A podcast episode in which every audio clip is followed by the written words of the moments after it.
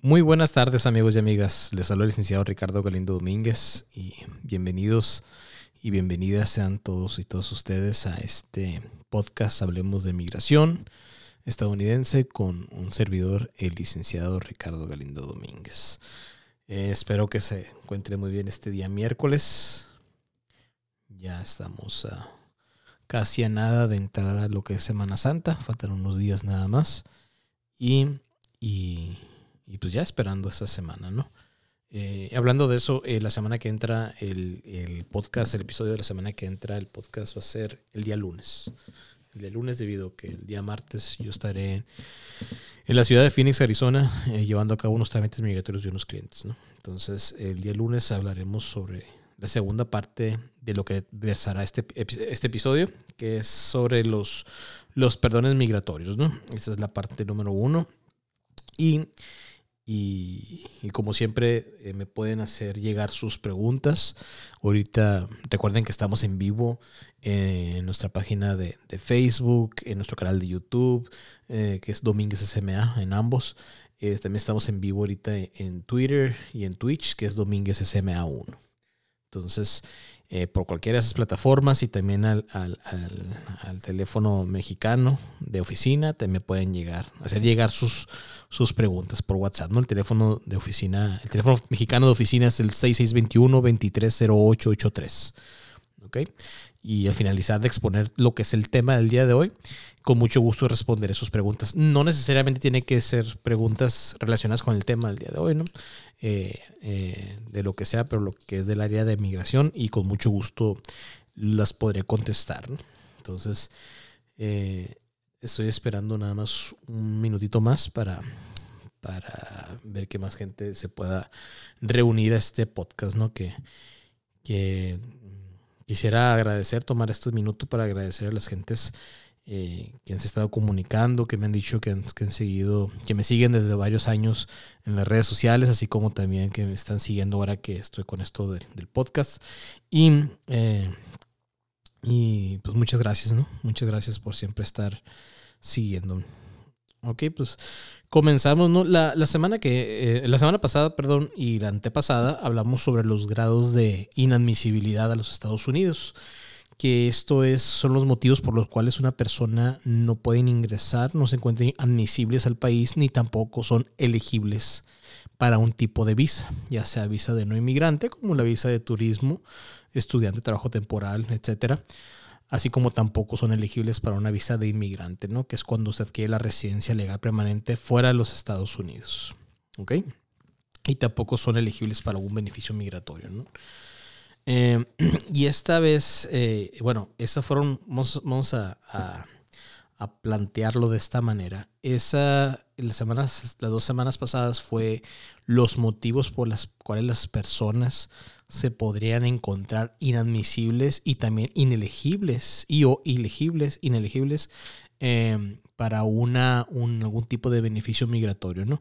Eh, el día de hoy y la semana que entra hablaremos sobre los perdones migratorios. ¿Qué hacer en dado caso que tengamos uno o más motivos, eh, más grados, perdón, de inadmisibilidad? ¿Cómo le podemos hacer para que estos grados de inadmisibilidad se nos, se, nos, se nos quiten, por así decirlo, ¿no? Eh, entonces existen los perdones migratorios que oficialmente se le, se le llaman waivers. Estos waivers, estos perdones migratorios, se pueden eh, someter tanto dentro de Estados Unidos en algunas, en algunas circunstancias como fuera de Estados Unidos. Dentro de Estados Unidos, ante, ante, cuando es dentro y fuera de Estados Unidos, van hacia eh, Servicios de Ciudadanía y Migración de Estados Unidos, que es lo que es migración. USCIS por sus siglas en inglés. Y también hay ocasiones en que los perdones migratorios van directamente a aduanas y protección fronteriza, que es la de, Customs and Border Protection, que es la, la, la, CBP, ¿no? que es, es la aduana y protección, es la aduana que se encuentra en los Estados Unidos, tanto en los puertos de entrada terrestre, marítimos y en los aeropuertos internacionales dentro de los Estados Unidos. ¿Ok? Muy bien.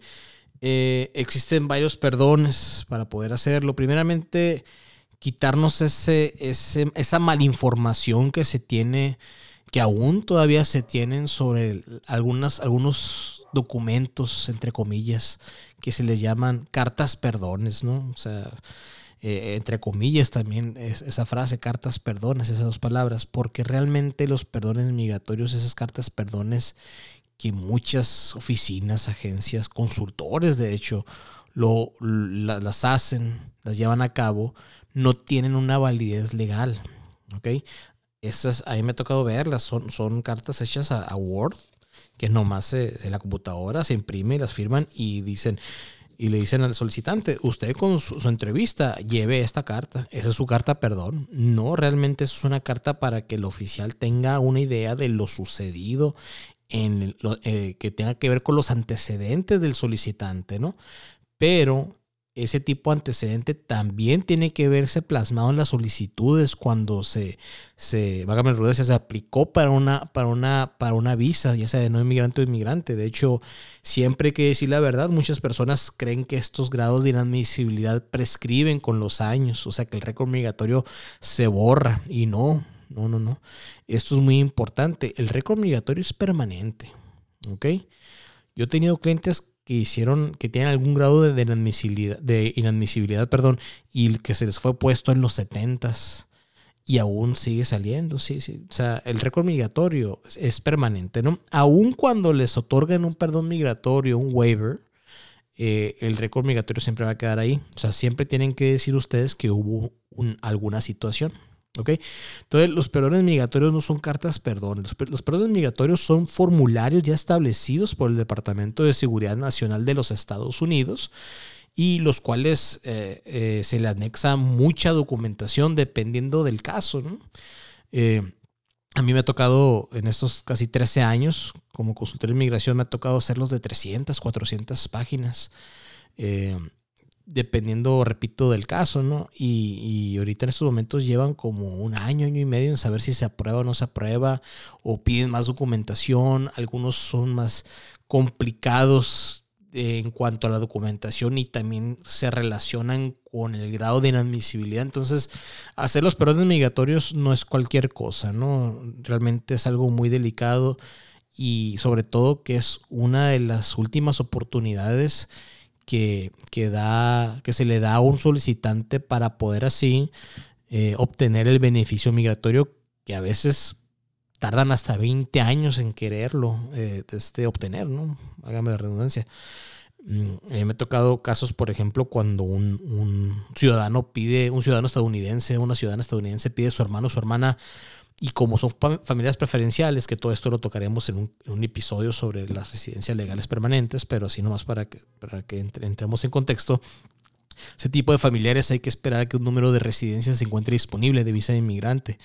Y debido a que el gobierno estadounidense emite un número eh, límite al año de este tipo de visas para ese tipo de familiares, ahorita en México la espera es de alrededor entre 20 y 22 años. Entonces imagínense una persona que ya pasaron los 20 años, los 22 años, y cuando, cuando ya vaya a su entrevista consular en Ciudad Juárez, que es aquí en México, se va al, consulado de Ciudad Juárez, porque es el único consulado que lleva a cabo ese tipo de trámites, y que le digan que tiene un grado de eh, inadmisibilidad, pues lo que necesita saber si es que es elegible para pedir un perdón migratorio. No todas las personas son elegibles para someter un perdón migratorio. Entonces, eh, eso es lo que vamos a ver durante este episodio y, el siguiente, ¿no? Vamos a empezar. Se los voy a, aquí los tengo escritos, yo siempre escribo todo lo que voy a comentar para que no se me olvide absolutamente nada. Y también durante, durante todo lo que es el programa, el episodio, eh, me voy acordando de otras cosas, ¿no? Pero bueno, eh, comenzamos ¿no? con los perdones migratorios y cada uno de estos perdones, los que veremos este, este episodio, eh, al igual que los de la semana que entra, son relacionados con los grados de inadmisibilidad que vimos las dos semanas pasadas. ¿no? Eh, por ejemplo, vamos a iniciar. Eh, existen perdones migratorios relacionados con los grados de inadmisibilidad que estos a su vez están relacionados con la, con la salud. ¿no? El cual la, la, ley estipula que se puede buscar un perdón migratorio si es que la inadmisibilidad se dio debido a una enfermedad de alta relevancia y que sea contagiosa al público.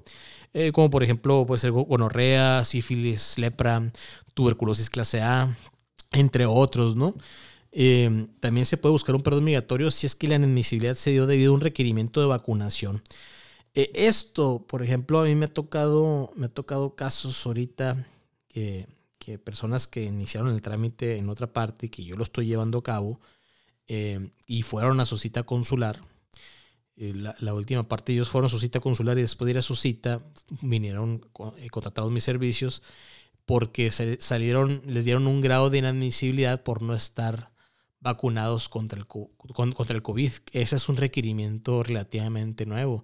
Todas las personas que busquen emigrar a Estados Unidos, ya sea aquí o dentro de Estados Unidos, o sea, haciéndolo desde afuera o dentro de Estados Unidos, necesitan estar vacunados contra el COVID.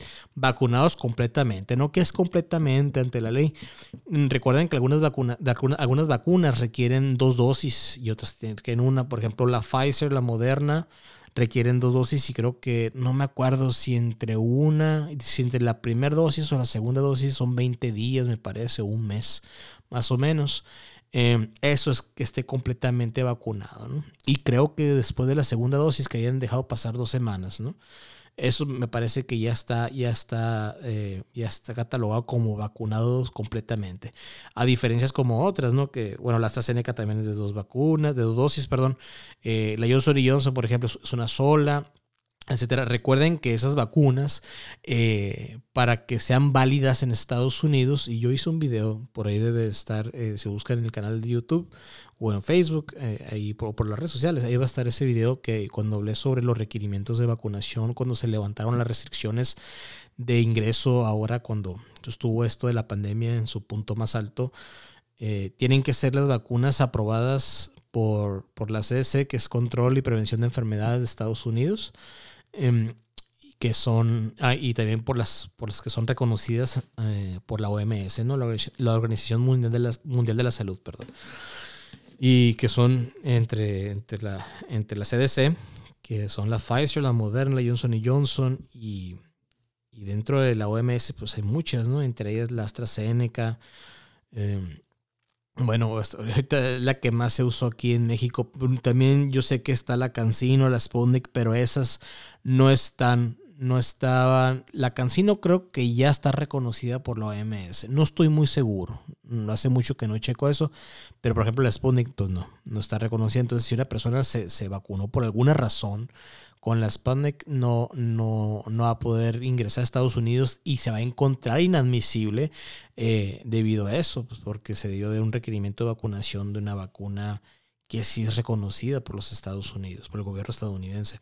Mm, existe este perdón migratorio que se puede presentar, este perdón migratorio si se busca un, un, waiver, eh, una exención del requisito de vacunación porque las vacunas son en contra de sus creencias religiosas o convicciones morales. Em, debe, establecer, debe establecerse evidencia que usted se opone a las vacunas en cualquier forma, que el solicitante se opone, en cualquier forma, eh, que la objeción del solicitante se basa en creencias religiosas o convicciones morales.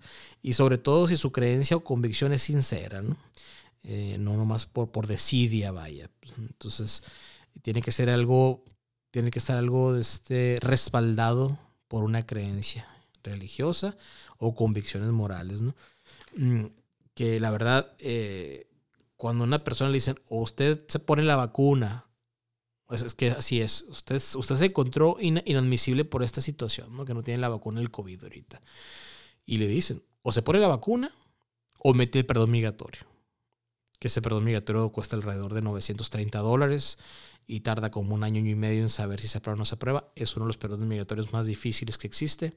Entonces yo siempre sugiero que mejor, si no es por una creencia, si no, si no es por, por, una creencia moral o, o, de este, o por algo de religión, se pongan la vacuna. Eh, otro punto muy importante en cuanto a los waivers para, para cuando son relacionados con los grados de inadmisibilidad que están a su vez relacionados con la salud. Eh, se puede buscar un perdón migratorio si, la, si el grado de inadmisibilidad es debido por trastorno físico o mental y comportamiento nocivo asociado. ¿no? Ese es otro tipo de perdón migratorio que se puede, se puede someter. Existen otros, otros perdones migratorios que son los, waivers para eh, relacionados con los grados de inadmisibilidad que a su vez están relacionados con fraude o tergiversación de inmigración o ciertos cargos penales, ¿no? Que son los criminales. ¿Ok? Eh, primeramente vamos con los del ámbito criminal. Eh, se puede pedir siempre y cuando sea un, delito de depravación moral, una violación de sustancias controladas de las leyes y reglamentos de cualquier país o estado de Estados Unidos, relacionado con un solo delito de posesión simple de 30 gramos o menos de marihuana. Muchas personas y me ha tocado, muchas personas van a consulta conmigo, me dicen licenciado, o me han preguntado, licenciado, si yo tuve algún antecedente con, con drogas, yo fui detenido en, los, en algún puerto de entrada o dentro de Estados Unidos con algún tipo de droga, ¿hay algún perdón migratorio? Sí existe el perdón migratorio, siempre y cuando nada más fueron, el incidente ocurrió una sola vez y la posesión que usted tenía eran 30 gramos o menos de marihuana. Y claro que se encuentra sentado en el récord migratorio o en su récord criminal. Si es así, sí hay perdón migratorio. De otra manera, no. No hay ningún perdón migratorio para ese tipo de, incidentes. ¿no? Eh, otro punto es, se puede pedir un perdón migratorio cuando, es, cuando se tienen dos o más condenas eh, distintas de las, eh, de las puramente políticas por las cuales, se, las cuales ese tipo de, de condenas fueron de reclusión fueron en total de cinco años o más. También un perdón migratorio por prostitución, eh, el vicio ilícitamente comercializado esté o no relacionado con la prostitución y ciertos extranjeros involucrados en actividades delictivas graves que han afirmado inmunidad judicial. E, es ese tipo para los grados criminales. No, no se está englobando todos aquí, ¿no? Hay otros puntos más adelante que se van a hablar ya sea en este episodio o en el episodio de la siguiente semana. Eh, ahora vamos con los, perdones migratorios cuando se convierte un, cuando se tiene un grado de inadmisibilidad relacionado con fraude o tergiversación de inmigración, de, de, cosas que del ámbito migratorio. Si es inadmisible porque buscó obtener un beneficio de inmigración mediante un fraude o eh, tergiversó un material hecho, eh, puede solicitar un perdón migratorio. Eh, por ejemplo, ¿no? Aquí viene lo de, hablamos la semana pasada y las, me parece que la pasada o la antepasada, sobre las personas que han afirmado ser, ser ciudadanos estadounidenses sin serlo, ya sea verbal, perdón, verbal, por escrito, en alguna solicitud o, o de otra manera, ¿no? Ese es un castigo que habíamos comentado que es por 99 años y sin perdón migratorio, ¿no? Sin embargo, sin embargo, si esta reclamación que se hizo de ser ciudadano estadounidense sin serlo fue antes del 30 de septiembre de 1996, existe un perdón migratorio para ello. Eh, eh, lo que pasa para, las personas que, están de este, que no saben, pues antes era muy, muy común, común y malo, ¿no? Personas, y yo he conocido muchas, eh, bueno, cuando estaba, estaba chico, ¿no? Cuando estaba, así como decimos acá en Sonora, cuando estaba chamaco, que decían en la pasada eh, que eran US citizen, decían, o eran American citizen, y los podían dejar pasar, pues no les pidían ningún requerimiento. Y ahora, después de esas, de esas situaciones que se, se vio involucrada la gente de que estaban haciendo algo ilícito, estaban haciendo de esta manera decir que, que lo, marca así la ley, ¿no? Como un delito federal. Decir ser ciudadano, reclamar ser, ciudadano estadounidense sin serlo, pues se, puso este castigo, que son 99 años sin, sin ningún perdón migratorio disponible. Existen otras excepciones, como lo habíamos comentado, ¿no? Unas excepciones de si la persona, si la persona, él, esa persona pensaba que era ciudadano estadounidense porque su papá, su mamá eran ciudadanos o que vivió toda su vida en Estados Unidos. Hay excepciones de ley que eso se tiene que manejar con más delicadeza para llevar a cabo un perdón migratorio o un récord migratorio de este, eh, planteárselo al oficial consular, ¿no? Si es que se está llevando a cabo para una, una visa de no inmigrante, una visa de inmigrante, una residencia legal permanente, así como también dentro de los Estados Unidos o no oficial de, de inmigración. ¿Ok? Entonces recuerden, si, si, si el reclamo de ciudadanía, si ellos, si la persona dijo que era ciudadano estadounidense y claro que esto es falso, antes del 30 de septiembre de 1996, si el incidente fue antes de esa fecha, no importa que haya sido un día antes, un minuto antes, a las 11.59 de la noche del día 29 de septiembre de 1996, y quedó plasmado así, existe un perdón migratorio. ¿Ok? Y se puede obtener ese perdón migratorio. Existen otros perdones migratorios relacionados con los grados de inadmisibilidad que a su vez están relacionados con la afiliación de inmigrantes a un partido, eh, a un partido eh, totalitario. Ese tipo de perdones migratorios es cuando una persona eh, se encuentra afiliada a un partido comunista, nazi, etcétera, otro tipo de partidos que, comparten una, idea así de totalitarismo, totalitario, perdón, disculpe. Y eh, este tipo de perdón solo va a proceder si el solicitante es padre, cónyuge, hijo, hija, hermano o hermana de un ciudadano estadounidense eh, o un cónyuge, hijo, hija de un extranjero admitido legalmente para su residencia legal permanente o si usted, si el solicitante, válgame la redundancia, está solicitando un tipo de visa de afianzaíno, de prometido o de prometida K1, que es la clasificación que ya lo vimos en, episodios pasados, eh, de un ciudadano estadounidense, ¿no? Ahí sí procede el perdón migratorio. Eh, pasando a otros perdones migratorios son relacionados con los, grados de inadmisibilidad, que estos a su vez están, están relacionados con contrabando y ser sujeto de sanción civil. Eh, el contrabando de extranjeros es el primer punto que hay que tocar y también muchas personas me han preguntado, licenciado, pues fíjese, a mí en, tal año yo lamentablemente pues eh, yo era pollero, yo pasaba gente a Estados Unidos, pollero, para las personas que nos están escuchando en otras partes de México o fuera de México, nosotros le llamamos polleros a las personas que ilegalmente llevan a grupos de personas eh, de manera, válgame, ilegal a entrar a los Estados Unidos, que los ayudan a entrar ilegalmente a Estados Unidos. ¿no? Entonces, ¿hay, ¿existe un perdón migratorio sobre esto? Sí, sí existe un perdón migratorio que se pueda someter.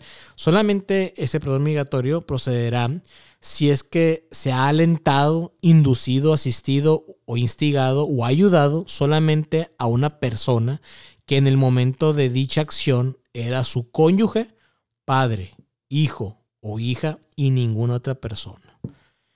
Si una persona que se dedicaba al tráfico, al contrabando de extranjeros, ¿ok? Que son comúnmente le llamamos pollero, aquí los conocemos como polleros. Si esta persona ayudó, incitó, asistió, instigado a otra persona, si hay un perdón migratorio, pero solamente va a proceder si esta otra persona o personas que está ayudando a, a entrar a Estados Unidos haya sido su cónyuge, padre, hijo o hija, y nada más. Si ayudó a otra persona a ingresar a Estados Unidos, el perdón migratorio ya no procede y ya no existe uno. Existe otro, perdón migratorio para hacer cuando es relacionado con fraude de documentos y esto solamente pudiera ser concedido con fines humanitarios o para asegurar la unidad familiar. Eh, si, no, si no se le impuso ningún dinero, este civil anterior en virtud de las secciones que marca la ley y el delito que cometió únicamente para ayudar, ayudar o, mantener a su cónyuge o hijo y no a otra persona. Recordemos que la semana pasada hablamos, hablamos sobre grados de inadmisibilidad sobre esto y, y estábamos viendo que, que algunas personas los cónyuges, sobre todo, y los hijos menores de 21 años pueden salir afectados por los grados de inadmisibilidad del padre o madre. Y, hay algunas excepciones de ley cuando realmente, uno de ellos es cuando realmente la cónyuge o el cónyuge no tenía ni idea alguna de la procedencia mm, de todo lo que fue la remuneración por algún tipo de delito, ¿no? Y, aquí en cuanto al fraude de documentos, sí existe un perdón migratorio, eh, pero solamente es con fines humanitarios o para asegurar la, asegurar la unidad familiar, ¿no?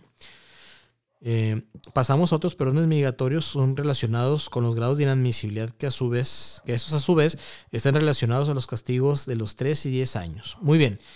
Eh, aquí ya llegamos a los que son los castigos de los 3 y 10 años. En alguna ocasión yo les había comentado, bueno, varias veces, De hecho, en los videos que he realizado, las transmisiones en vivo y que están a su disposición en el canal de YouTube, eh, Domínguez SMA, y también el canal de Facebook, en la página de Facebook, que es también igual, Domínguez SMA, que hablamos sobre, sobre los, los castigos más comunes, me acuerdo aquel día que hice esa transmisión. Ahora bien, ¿qué son, ¿qué son los castigos de los 3 y los 10 años? Que muchas personas me lo han preguntado. Son los castigos más comunes y se habla mucho dentro de Estados Unidos y, son los siguientes. Una persona puede ser acreedora a un castigo de tres años cuando la persona se haya quedado más de seis meses dentro de los Estados Unidos eh, de manera legal. No importa que tenga la visa, el, documento con, el que ingresó a Estados Unidos se encuentre vigente.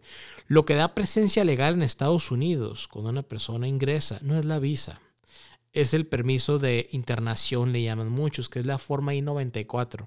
Cada estado fronterizo eh, eh, te permite ingresar, bueno, bueno, ir más allá de la línea fronteriza durante por varias millas. Cada estado fronterizo tiene, tiene su, su, su límite. Por ejemplo, aquí en Arizona son 75 millas que una persona puede que haya ingresado legalmente a los Estados Unidos puede ir desde la línea fronteriza 75 millas al norte, sin necesidad de pedir un permiso de internación, que es la forma I-94. Cuando una persona pide esta forma, normalmente por estandarizaciones lo, dan por, por hasta seis meses. Esos seis meses la persona puede estar legalmente dentro de los Estados Unidos. Eso es lo que da presencia legal en los Estados Unidos. La visa no. La visa recordemos que es un instrumento para pedir autorización de ingresar a los Estados Unidos. Y muchas veces el oficial de aduanas y protección fronteriza te encuentra inadmisible al país. Entonces, eh, ya cuando usted ingresa, que le dio autorización de admisión, y se encuentra dentro de los Estados Unidos, puede adquirir este, perdón, este, perdón, perdón, este, este permiso, que es ley 94 en cualquier puerto fronterizo. Eh, en, algunas vías, en algunos puertos terrestres de entrada todavía están dando este permiso eh, físicamente así impreso, el cuadrito blanco, que ahí dice estipulado el nombre de quién está y es válido hasta cuál fecha, ¿no? Sin embargo, me ha tocado clientes que me han dicho, ¿sabe qué, licenciado? Yo entré por Nogales.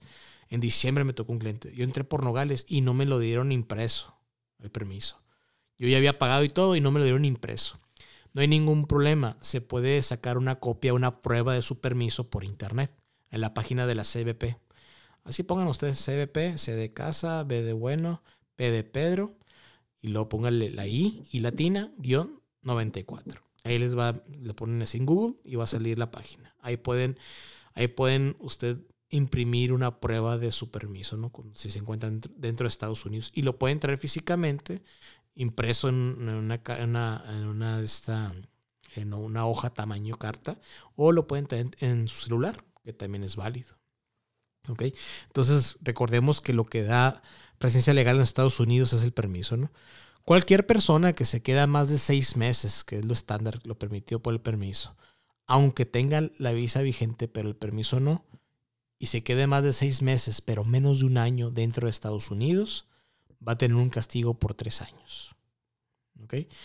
Cualquier persona que se quede más de un año en Estados Unidos, aunque tenga la visa vigente, pero el permiso no, va a tener un castigo por 10 años.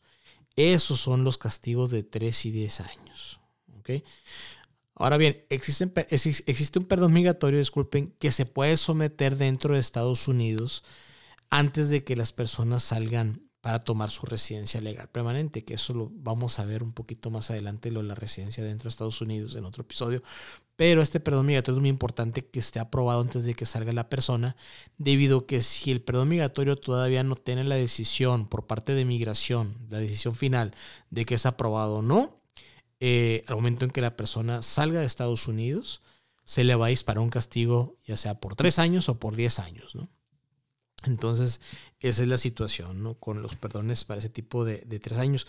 Si ya se encuentra fuera de Estados Unidos con, la con esta solicitud de este perdón migratorio, se debe establecer que, el ciudadano, que su ciudadano estadounidense calificado o pariente residente legal permanente, cónyuge o padre, o el peticionario de la visa K, que son para las visas de prometido, experimente dificultades extremas o daño extremo si se le negara la admisión. Muy bien, ese tipo de perdones es uno de los perdones más difíciles. ¿Por qué? Porque existe una cosa que se le llama en inglés extreme hardship, que es un daño extremo. Que es un daño extremo que le puede pasar a tu familiar ciudadano o residente legal permanente. Ojo, tiene que ser padre o madre o cónyuge. Nada más. Si usted tiene hijos ciudadanos o hermanos ciudadanos estadounidenses y a ellos le va a hacer daño extremo, el daño extremo significa que a ellos les va a dar va a hacer un daño extremo el que no me otorguen a mí la residencia legal permanente o la admisión a Estados Unidos. ¿no? ellos pueden comprobar que usted necesita estar con ellos por situaciones de salud, por situaciones económicas, X o Y motivo. ¿no? Entonces, ese es el daño extremo, es el extreme hardship. ¿no? Pero la ley estipula, solamente este perdón migratorio va a proceder si es que el familiar que va a recibir ese daño extremo es un ciudadano o residente legal permanente, claro, pero que sea papá, mamá o cónyuge, nada más. Repito, si tienen hermanos ciudadanos, hijos o hijas ciudadanos, ese daño extremo no procede para, fines de ese perdón migratorio. ¿Ok? Entonces hay que tener mucho cuidado con ese perdón migratorio. Ese perdón migratorio se puede someter dentro de Estados Unidos como fuera de Estados Unidos, pero ojo, si ya están dentro de Estados Unidos antes de que tomen su residencia, porque algunas personas, para las personas que, para entrar, eh, este, que estén en contexto, algunas personas tienen que salir de Estados Unidos a tomar su residencia. ¿Por qué? Porque no cumplen con los requerimientos para obtener su residencia dentro de Estados Unidos. Y al momento de salir se les va a disparar el castigo de 10 años. Y lo que se busca es que ese perdón migratorio se apruebe antes de que salgan de Estados Unidos. ¿Okay? Y eso lo vamos a ver un poquito más adelante con la, adquisición de residencia legal permanente eh, eh, basados en peticiones familiares. Muy bien. Em, existen otros, otros perdones migratorios para personas que son de países que tienen un estatus de protección temporal. Eh, TPS en inglés, no TPS. Cuando pasa algún desastre, alguna situación con algunos países, em, creo que ahorita lo tiene Ucrania, existe un estatus de protección temporal hacia ellos, los ciudadanos de esos países, que muchas veces si se encuentran inadmisibles, los ciudadanos de esos países pueden someter un perdón migratorio.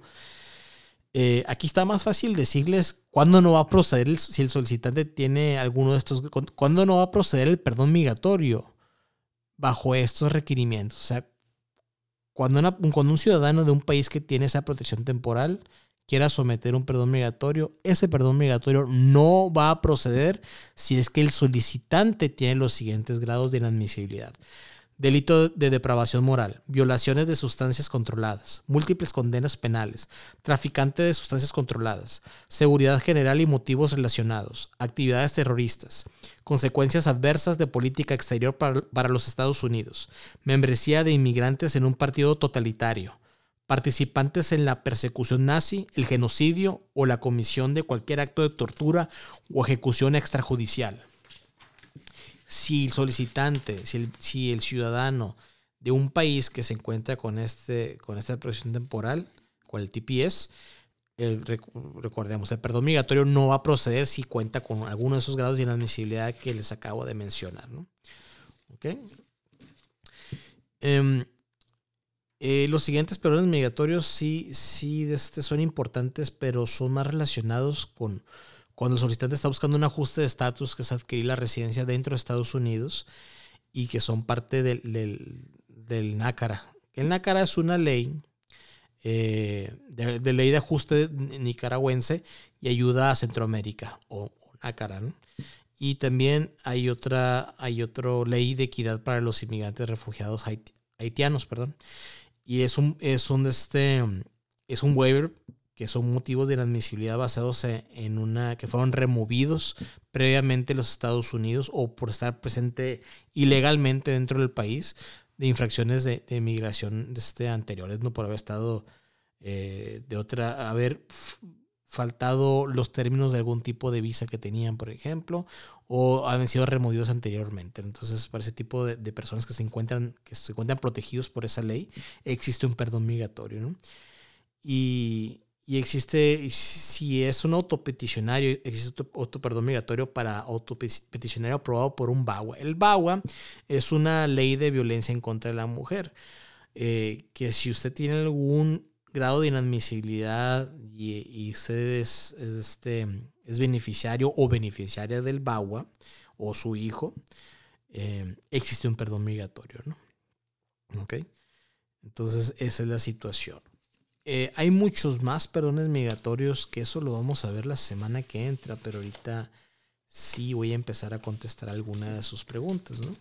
Eh, si se fijan, yo siempre, si bueno, si lo han notado, eh, los programas siempre los hago de 45 minutos máximo, porque sí también estar así, no sé, ¿no? Puede que algunas personas los aburran, o no sé, pues, pero trato de hacerlo más, un poquito lo más dinámico posible. Muy bien, me están preguntando aquí, mm, mm, Mari Martínez. Hola, una duda. Puse por error mi visa B2 turismo tratamiento médico en vez de B1 B2. ¿Me puede afectar en algo? Es renovación. Saludos. Em, lo que pasa si, si nomás busca usted turismo, bueno, una de esas dos cosas, pues turismo o tratamiento médico no va a haber ningún problema. Eh, sin embargo, la clasificación sí es para ambas. O sea, si una persona pone B1 B2 o pone solo B2, no hay ningún problema debido a que es dentro de la misma clasificación la B2. No hay ningún problema, es renovación. No, no, hay ningún problema. Eh, recordemos que las renovaciones ahorita hay una política, ¿no? Que si se les ha vencido la visa en menos de, bueno, dentro de los últimos cuatro años, eh, hay la posibilidad de que hay una, existe una renovación sin la necesidad, sin la posibilidad de una entrevista consular. ¿Ok? Entonces, mm, si por algún motivo los mandan a llamar de una renovación para una entrevista consular. No se asusten ni se alarmen. Eh, muchas veces para verificar documentación y es todo. Espero haberle ayudado con, su pregunta. No, no hay ningún problema. Okay, señora Martínez. Muy bien. A ver, me están llegando aquí mensajes. Mm. Buenas noches, licenciado. Soy ciudadano estadounidense. ¿Puedo arreglar la ciudadanía de mis hijas desde fuera de Estados Unidos. Sí, existe, existe un proceso que se le llama proceso consular. ¿no? Bueno, puede ser dos cosas. Se puede hacer el proceso consular por un reporte consular de nacimiento en el extranjero, que es cuando un ciudadano estadounidense tiene un hijo fuera de Estados Unidos y busca, busca ah, transmitir la ciudadanía. ¿no? Eso es un trámite que se hace entre los consulados, ante el Departamento de Estado.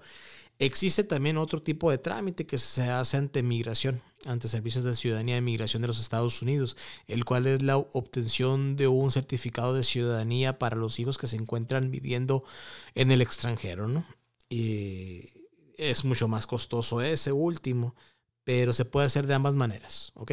Solamente que cuando se aplica para el certificado de ciudadanía, para hijos que, que están fuera, que están en el extranjero, que viven en el extranjero, eh, es responsabilidad de los padres eh, obtener algún tipo de, visa o algún tipo de documento a los hijos cuando sea la cita dentro de Estados Unidos ante migración. Recordemos que la transmisión de ciudadanía no es automática, no hay que cumplir algunos requerimientos y si no se cumplen esos requerimientos para, para, la transmisión, eh, aún existe la derivación de ciudadanía. Entonces, con mucho gusto puedo llevar a cabo ese tipo de trámite también. Vamos a ver, me están mandando más mensajes. Eh,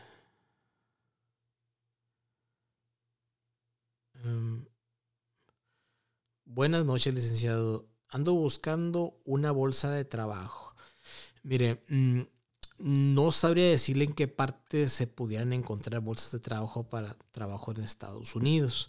Ok, pero existen algunas páginas del, de, creo que se llama Fuerza Laboral de, cada estado. Cada estado tiene su página en Estados Unidos y ahí puede encontrar, pudiera encontrar vacantes, ¿no?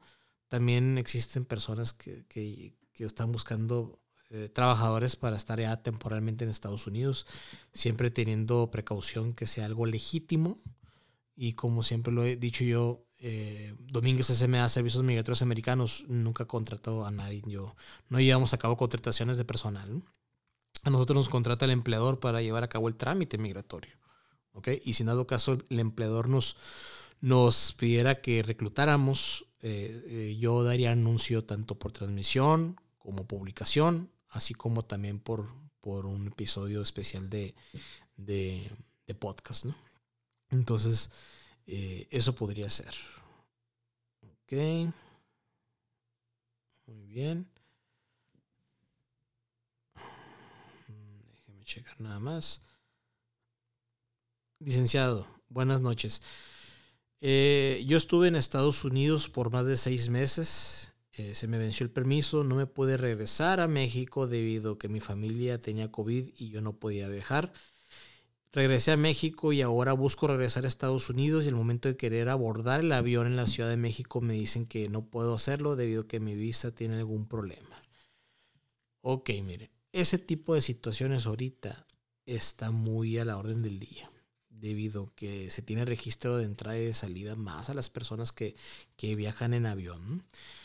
Eh, lamentablemente la ley ahí, por ejemplo, si usted se quedó más de seis meses, no sé cuánto tiempo más de los seis meses habrá quedado, ¿no? Pero si se quedó más de seis meses, por lo menos tiene tres años de castigo. ¿Ok? Así. Y ese es el castigo de los tres y diez años, pues que estamos hablando hace un momento. Entonces, lamentablemente, eh, ¿qué es lo que debe hacer usted si no le dan información? Porque no lo hacen. Si no le dan información en los aeropuertos ni nada de eso, vaya al consulado donde emitieron su visa. ¿Ok? Entonces ahí sí le pueden dar información. Muchas veces les dicen, haz el trámite de nueva cuenta o muchas veces llega una carta al domicilio que tienen registrado ellos para que usted entregue su visa. Y les recomiendo a las personas que les llegue ese tipo de cartas o correo electrónico que vayan al consulado a entregar su documento debido a que las visas, recordemos que las visas no son propiedad del, del, del tenedor. ¿Ok? las visas son propiedad del, gobierno estadounidense.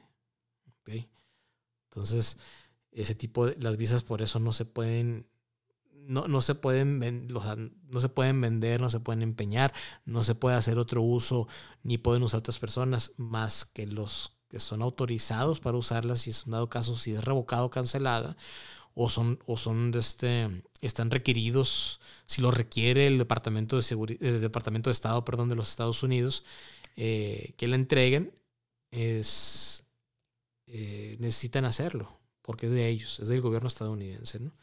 Y, así es. Muy bien. Eh, mm, me quieren mandar un, un audio. Ok. Me están mandando mensajes aquí y una persona me quiere mandar un audio. Déjeme checar.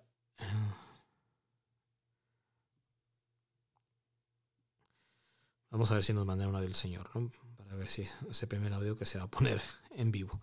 Pero bueno. Eh, me están preguntando también por acá. Buenas noches, licenciado. Mi hermana quiere pedirme, es ciudadana americana. ¿Qué, es, ¿Qué se hace? Tengo 49 años es el señor Miguel Ángel Párez Cortés. Señor Párez, eh, mire, sí se puede iniciar el trámite. Usted es un familiar, bajo la ley de nacionalidad de migración de Estados Unidos, es un familiar preferencial de una ciudadana estadounidense. Como lo dije hace algunos minutos, para ese tipo de familiares existe un número límite em, al año de, visas de inmigrante. ¿okay? Debido a que ha sido mucha demanda eh, la espera para ese tipo de casos son entre 20 a 22 años.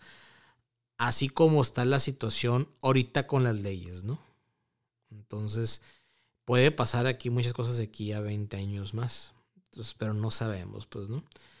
Eh, sí se puede hacer el trámite, lo que le quiero decir, pero sí tardaría mucho. Bien, ya me mandó, me mandaron un audio, pero me gustaría a mí primero escucharlo yo solo. No voy a hacer que sea una situación que, que podría ser ofensiva para, para todos, ¿no?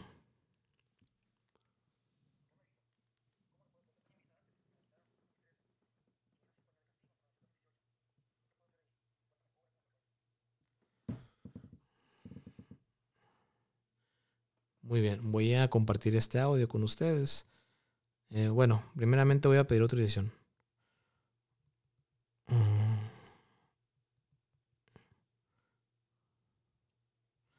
Muy bien. Sí, no, no es ninguna cosa así de este de, índole de, ofensa ni nada de eso, pero pero sí, sí es interesante, ¿no? Entonces, ahorita vamos a ver la autorización del señor para, para poderlo compartir en vivo, ¿no? Mientras voy a seguir contestando otras preguntas. Eh, ¿Cuál es su página web, licenciado? Es www.dominguezsma.com. Muy bien, me dijeron que no puedo compartir su audio en vivo, no hay, ningún problema. Entonces en un momento le contesto. Muy bien. Eh, es www.dominguezsma.com. Ok. Eh, ¿Qué otra pregunta? Eh, ¿Cuáles son los requisitos para tramitar una visa de turismo? Bueno, los de turismo, como lo hemos, lo hemos este, platicado en, hasta ahí hay un episodio sobre visas de turismo. Eh, necesita comprobar lazos económicos y familiares de donde usted radique. Tiene que comprobar qué es lo que lo ata a donde usted radique, pues de trabajo, estados de cuenta bancarios, comprobantes de domicilio, eh, si está, si tiene, si tiene hijos que están en la escuela, todo, todo eso, todo lo que sirva que se, se vea reflejado que usted tiene, tiene raíces y tiene ataduras a México o, a donde usted radique. Vuelvo, vuelvo a, a, contestar, a repetir, perdón. Em, el costo para mayores de, de 16 años son de 160 dólares y queda a discreción del oficial consular aprobar o no aprobar algún, algún, tipo de visa. Todo tipo de visa queda a discreción del oficial consular aprobar o no aprobar. Es una discreción de ellos. Visas de no inmigrante, ¿no? Cabe mencionar. Ok. Muy bien. Eh, licenciado para una visa de trabajo que ocupo. Primeramente necesita estar contratado o tener un empleador estadounidense. Eh, así como lo mencioné en episodios pasados cuando hablamos de las visas de trabajo, que usted las puede, los puede checar ahí en los, episodios pasados, que hablamos sobre las visas H, las L, las TN. Siempre tiene que haber una, relación de empleador-empleado atrás. Y dependiendo del tipo de visa es el, el proceso a seguir. Pero, pero principalmente eh, tiene que buscar un empleador estadounidense.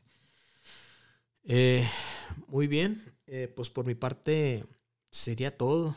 Sería todo en este episodio. El siguiente episodio continuaremos hablando sobre los, sobre los perdones migratorios, la parte 2. Y lo vamos a, se va a llevar a cabo el siguiente episodio el día lunes, ¿no? El lunes, a el lunes 4 de abril, igual a las 7 de la tarde, hora aquí de, de Sonora, Arizona. Eh, recuerden, les dejo toda la información de la oficina de Domínguez SMA, Servicios Migratorios Americanos. La única oficina con la que cuento es aquí en Hermosillo, Sonora, eh, ubicada en Luis Boulevard Luis Donaldo Colosio número 405, local 5, entre calles, calles Herrerías y Real del Arco, Colonia Villa Satélite, aquí en Hermosillo, Sonora, México. Sin embargo, llevo a cabo trámites migratorios en todo México y Estados Unidos. Eh, no tengo, no soy enlace de ningún bufete jurídico dentro o fuera de Estados Unidos. No tengo sucursales en ningún otro lado para que no caigan en, estafas y fraudes. Em, yo es la única, la única, este, la única oficina con la que cuento. No tengo a nadie más que me ayude con los trámites migratorios. Si alguien le dice, no, yo, soy empleado de ahí de Domínguez SMA, no, no es cierto. No tengo absolutamente nadie más. Eh, siempre lo he dicho y lo recalco. Eh, yo llevo a cabo todos los trámites migratorios de principio a fin de manera personal, debido a que es un, son, son procesos migratorios y, juicios administrativos para con el gobierno de Estados Unidos y son de una naturaleza muy delicada. Entonces yo siempre, siempre estoy muy al pendiente y los llevo de la mano, como siempre les digo a mis nuevos clientes, ¿no? a mis nuevos clientes que buscan que yo les lleve a cabo un trámite o que les estoy llevando a cabo el trámite al principio, siempre les digo, yo los llevo de la mano de principio a fin hasta que ustedes tengan una decisión final, ya sea de Servicios de Ciudadanía de Migración de Estados Unidos, es que el trámite es dentro de Estados Unidos o ante esa dependencia de gobierno, o cuando tengan una, decisión final por parte del Departamento de Estado de los Estados Unidos, que es cuando se busca un beneficio migratorio fuera del país. ¿Ok? Eh, los teléfonos de oficina, el teléfono, el teléfono mexicano de oficina es el 6622 perdón, 6621 230883. Muchas personas me han dicho que lo cambie el modo de decirlo, pues puede ser 6621230883. Eso también puede ser, pero bueno, eh, lo, repito, el teléfono de oficina mexicano es el 6621-230883. El teléfono de oficina estadounidense es el 520-499-9849. ¿Okay? Se lo repito ambos, teléfono de oficina mexicano 6621-230883 y teléfono oficina estadounidense 520-499-9849. ¿Okay? Eh, las redes sociales, eh, suscríbanse, sigan, síganme, compartan este tipo de, de, de, de, podcast, de episodios. Me pueden encontrar en YouTube, bueno, en Facebook, en YouTube, en, en, en Spotify, en TikTok como Domínguez SMA, en Instagram, Twitch, Twitter como Domínguez SMA 1. ¿okay? Eh, está en las redes sociales. La página, de, la, página web de la, de la consultoría es www.dominguezsma.com.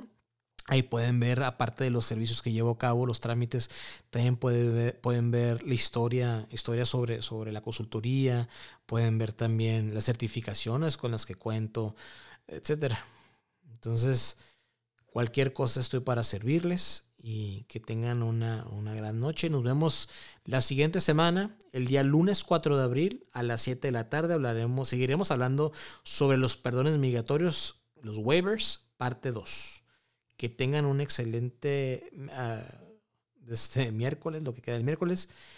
Y pues bueno, que tengan un excelente lo que resta de la semana. Excelente, buenas noches.